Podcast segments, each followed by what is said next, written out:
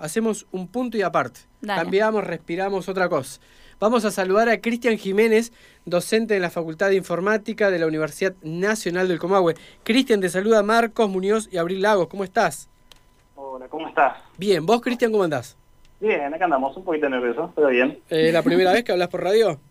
Eh, creo que he hablado anteriormente una, una vez, pero hace mucho. Bueno, no te Tómalo como una charla tranqui, Eso. porque nos interesa el tema que, que nos Claro. traes. Nosotros te convocamos para hablar eh, sobre el tema software libre, soberanía informática. A ver, ¿por dónde, por dónde decís que, que- que agarremos?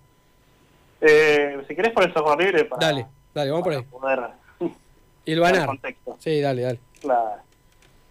Sí. Te eh, escucho. Decime, ¿qué es el software libre? Ah, ¿querés que te cuente? Bueno. sí, sí, eh, digo, software libre versus Microsoft. ¿Está bien esa batalla? No, no, No, no, necesariamente, no. perdemos como la guerra, ¿no? No, no, no es tan así. El, software libre es como un movimiento que surgió, podríamos decir, cerca de los finales de los 80, Ajá. con la intención de eh, hacer dar un poquito de respeto, ¿sí? de libertad, de respeto al usuario. Eh, cuando se trata del usuario, eh, uno se pregunta quiénes son los usuarios de, de los programas, de los, del software, Sí. que software también hablamos de programas y de archivos. En general, hablamos de toda la parte que uno no puede palpar, que uno no puede tocar dentro de una máquina. Eh, ¿Y cómo, cómo es eso de que los- ese software en ese momento eh, no respetaba al usuario? ¿sí? No, no respetaba en el sentido, no le daba ciertas libertades. Por ejemplo, que, que uno pudiera ejecutar el software hasta un tiempo determinado o que, dependiendo de, de- de la persona que creaba el software, le daba permisos o no al usuario a ejecutarlo de cierta manera u otra, o que no le permitía usar ciertas cosas.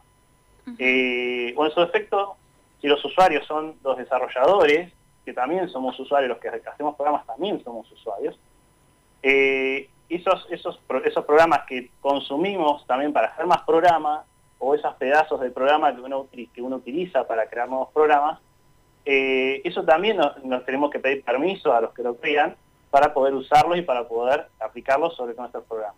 Nosotros también somos usuarios. Eh, las personas normales, convencionales, que no, no hacen desarrollo, eh, bueno, somos todos, perdón por la palabra normal, pero somos todos eh, usuarios de algún software u otro hoy en día.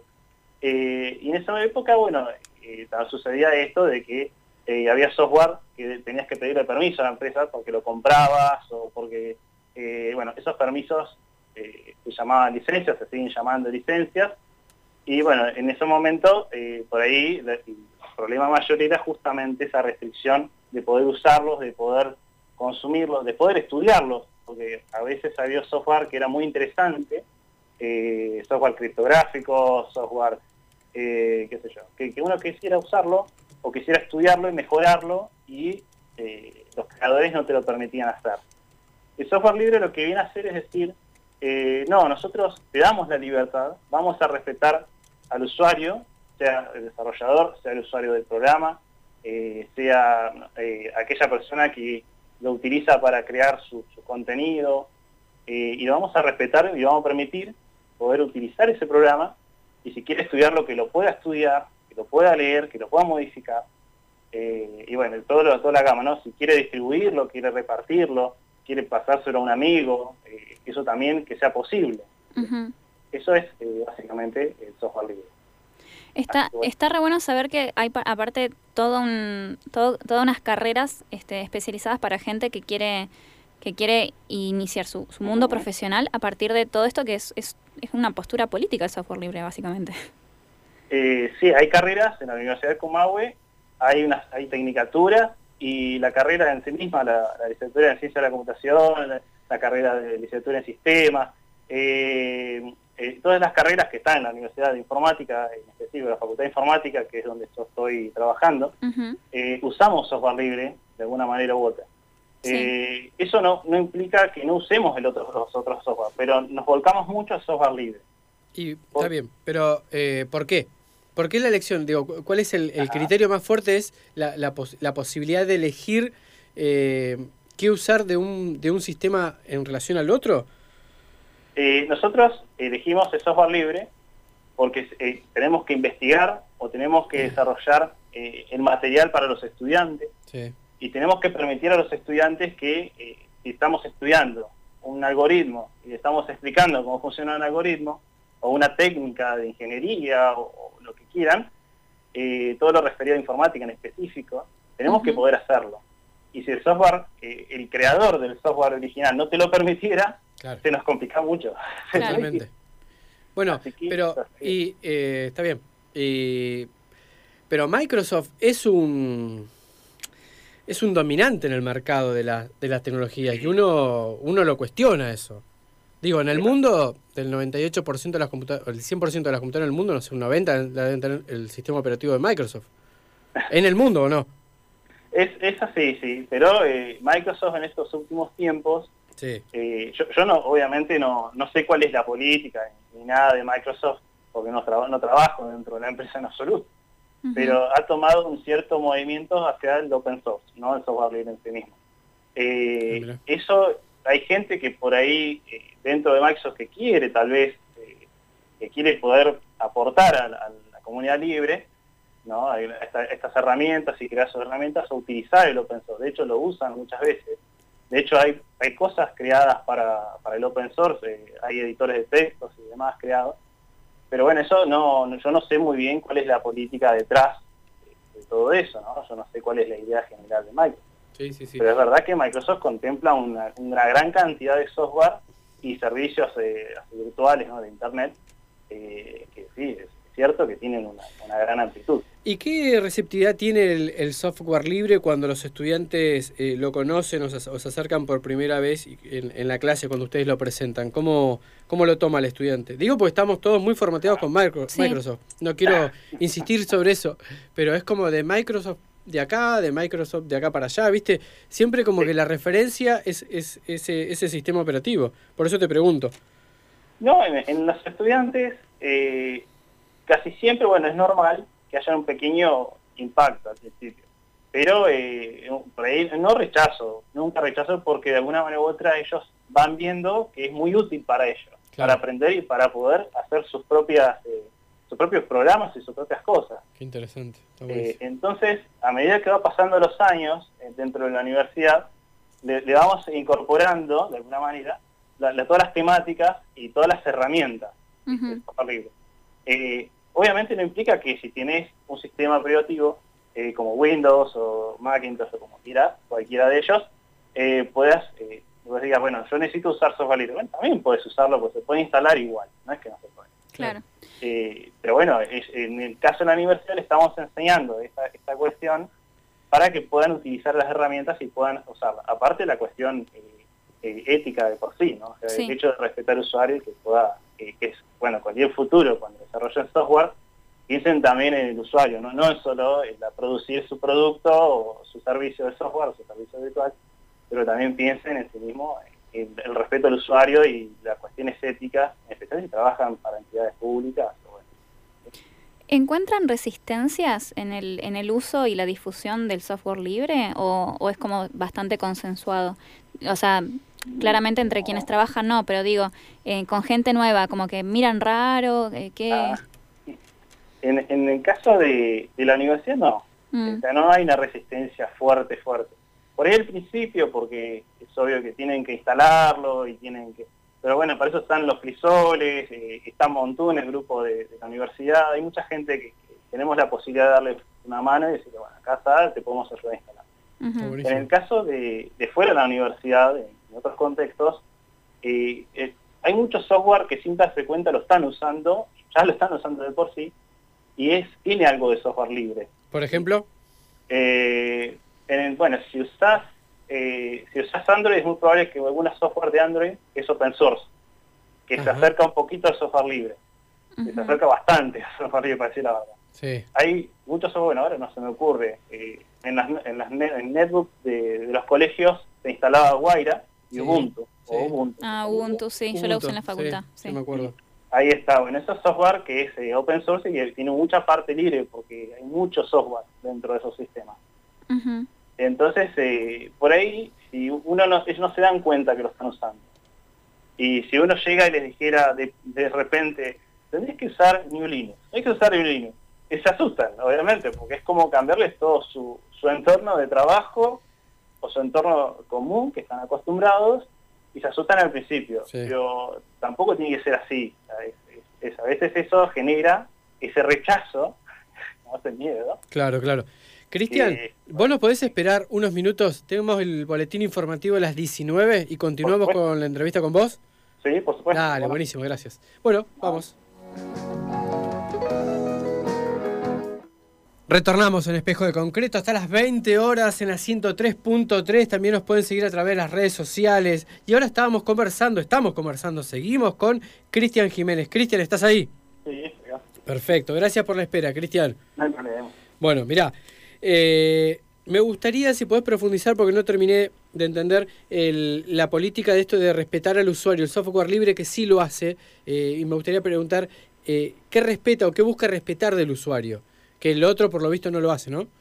Eh, lo que busca respetar es una cuestión ética, o sea, la idea de que el usuario, si adquiere este software, sea por comprándolo o sea por así, porque se lo regalaron, se lo prestaron, que pueda usarlo para empezar, que no se le limite el uso del software en algún aspecto, o que el software no lo limite el usuario en algo, en lo que sea, sea para su uso en el trabajo cotidiano, en la vida cotidiana, sin, ningún problema, sin ningún tipo de, restricción. y también se la idea importante también es que pueda estudiar ese, ese programa, pueda decir, bueno, me descargo el código fuente, es como, es como si fuera la receta con, la cual fue hecho ese programa. Claro. Y pueda ahí leer el código y entender que, cómo funciona detrás de este, software. Eh, otra, otra cosa también que pueda prestárselo a un amigo o venderlo, inclusive puede venderlo, ¿por qué no? Eh, no está limitado para vender. el software libre te permite distribuirlo y venderlo también. Y vender esas modificaciones que hiciste. Por ejemplo, si lo cambiaste, lo mejoraste, eh, encontraste que un botón estaba roto, no anda, eh, querés cambiarlo, querés arreglarlo, lo arreglás y, lo repartís a tus amigos, a todos en internet si querés, y esa, esa, gente puede usar ese software con esa modificación, con ese arreglo, con esa modificación. todo en tanto en cuanto esas libertades no puede distribuirlo en tanto y cuanto no restringas esas libertades, justamente. Claro. Resto el software, pero no restringas a los usuarios de ese software eh, ni que lo pueda distribuir, ni que lo pueda, ¿no? Se puede, no sé si que pueda eh, ejecutar, estudiar y modificar. Cristian, y ahora se viene el Festival Latinoamericano de la Instalación de Software Libre, ¿no? Exactamente. El Flisol. Exactamente. Es un festival, ¿sí? acá en Patagonia se va a hacer eh, nos organizamos entre varias, varias personas de la Patagonia, eh, gente de, de, Chubut, de Santa Cruz, hasta Tierra del Fuego. Eh, hay, gente, inclusive hay una persona de, la Antártida que va a dar una charla que nos asombró un montón eso. y bueno, entre todos nos juntamos y armamos un grupo llamado Patagonia Libre, recién, ahora, de poquito salió, lo armamos. Y estamos armando el, el ISOL sede Patagonia, sede virtual, ¿no? Se puede hacer físicamente hoy en día, eh, sede virtual Patagonia. Ah, mira, está re bueno que sea re acá porque es algo que también estuvo funcionando en, otros países. Claro, es latinoamericano. Se, se, hace en el mismo día en varios en varias ciudades, en, paralelo, digamos, en, ese momento. Eh, por ejemplo, en Colombia, en Venezuela, en Bolivia, en Uruguay, en Paraguay, toda Latinoamérica y en un momento inclusive hasta España se había sumado eh, si mi memoria no, no me falla, pero me parece que hasta España se había sumado. Eh, así que bueno, desde México para abajo, todos, eh, en el mismo día, ayudamos a instalar, en su momento era instalar software, hoy en día es también para instalar, pero eh, más profundizando las charlas, mostrando qué es lo que hacemos con el software libre, cómo nos ayuda en el día a día, ¿Y esto está pensado, este festival, Cristian, para, no sé, para gente como vos que está al tanto? O en mi caso, que desconoce prácticamente lo que es el software libre, lo conozco muy poquito, eh, ¿puedo participar eh, escuchando, ¿no? Digo, y, haciendo alguna consulta? ¿Se puede eso? Sí, sí, no, cualquier persona, es abierto al público, ¿no? Ah, bien, buen dato. Es, es un software libre, abierto, eh, no hay que pagar nada, hay que ir nomás. bueno, en este caso hay que estar presente en la sala virtual. En la sala virtual, lo encontramos todo en la sala virtual. Claro, eh, y no, no hay, no hay ninguna restricción. Hay algunas charlas que son técnicas, pero eh, normalmente le pedimos a los oradores que traten de, no, no ser muy técnicos. La idea es que justamente las personas eh, que no tienen esa, ese conocimiento técnico tan importante, que, mucha de esta gente sí tiene, eh, que entienda lo que está pasando y que entienda que también puede colaborar, por ejemplo, si hay dibujantes que puedan hacer dibujos y entregárselo a, esta gente con su licencia, con su atribución, porque no se pierde la autoría, no se pierde nada. Ellos pueden poner su firma y todo, y nada más que se los presta a esas personas para poder usar. ¿Vos pensás que, viste, bueno, con el tema de la pandemia, eh, el año pasado no hemos, eh, obligadamente, con los recursos que teníamos en casa y con los conocimientos que tenemos en el uso de la informática, de dar clases desde la virtualidad, digamos, en el caso de quienes somos docentes. Eh, conocer más y mejor sobre software libre, ¿puede ayudar a potenciar el, trabajo que, realizamos de manera remota? Claro, eh, sí, por supuesto. Y nosotros sabemos cómo se... El software libre nos permite estudiar el software, ¿no? Eh, si podemos estudiar ese software, podemos estudiar qué tan seguro es ejemplo. Podemos cambiarlo. Si encontramos, por ejemplo, que se mete gente a una sala que ha pasado y es horrible, gente desconocida y dice cualquier cosa, bueno, eso ha pasado, podemos modificar el software inmediatamente y evitar que eso vuelva a suceder poniendo, por ejemplo, algún botón diciendo permitís a esta persona o no. Algo tan simple como eso se puede hacer. Que lo, los software privativos también se ha tenido, obligado a hacer eso. Sí, sí, claro. Así que, pero en el caso de software libre nos permite estudiar, hacer una auditoría, decir, bueno, yo quiero ver por qué es tan seguro este software, por qué me conviene este y no aquel. Hay que eh, alfabetizar más en esto, Cristian, estamos, estamos en esa, ¿viste? No, está perfecto. Sí, sí, sí. Porque nos, potencia a nosotros en esta labor y, en el aula. Eh, mira, tenemos que ir dando un cierre a la entrevista.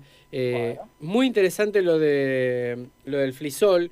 Eh, te voy a pedir que estemos en contacto y que, y que nos pases más data a medida que se vaya generando eh, y vamos y, seguimos acompañando y dando a conocer este evento latinoamericano.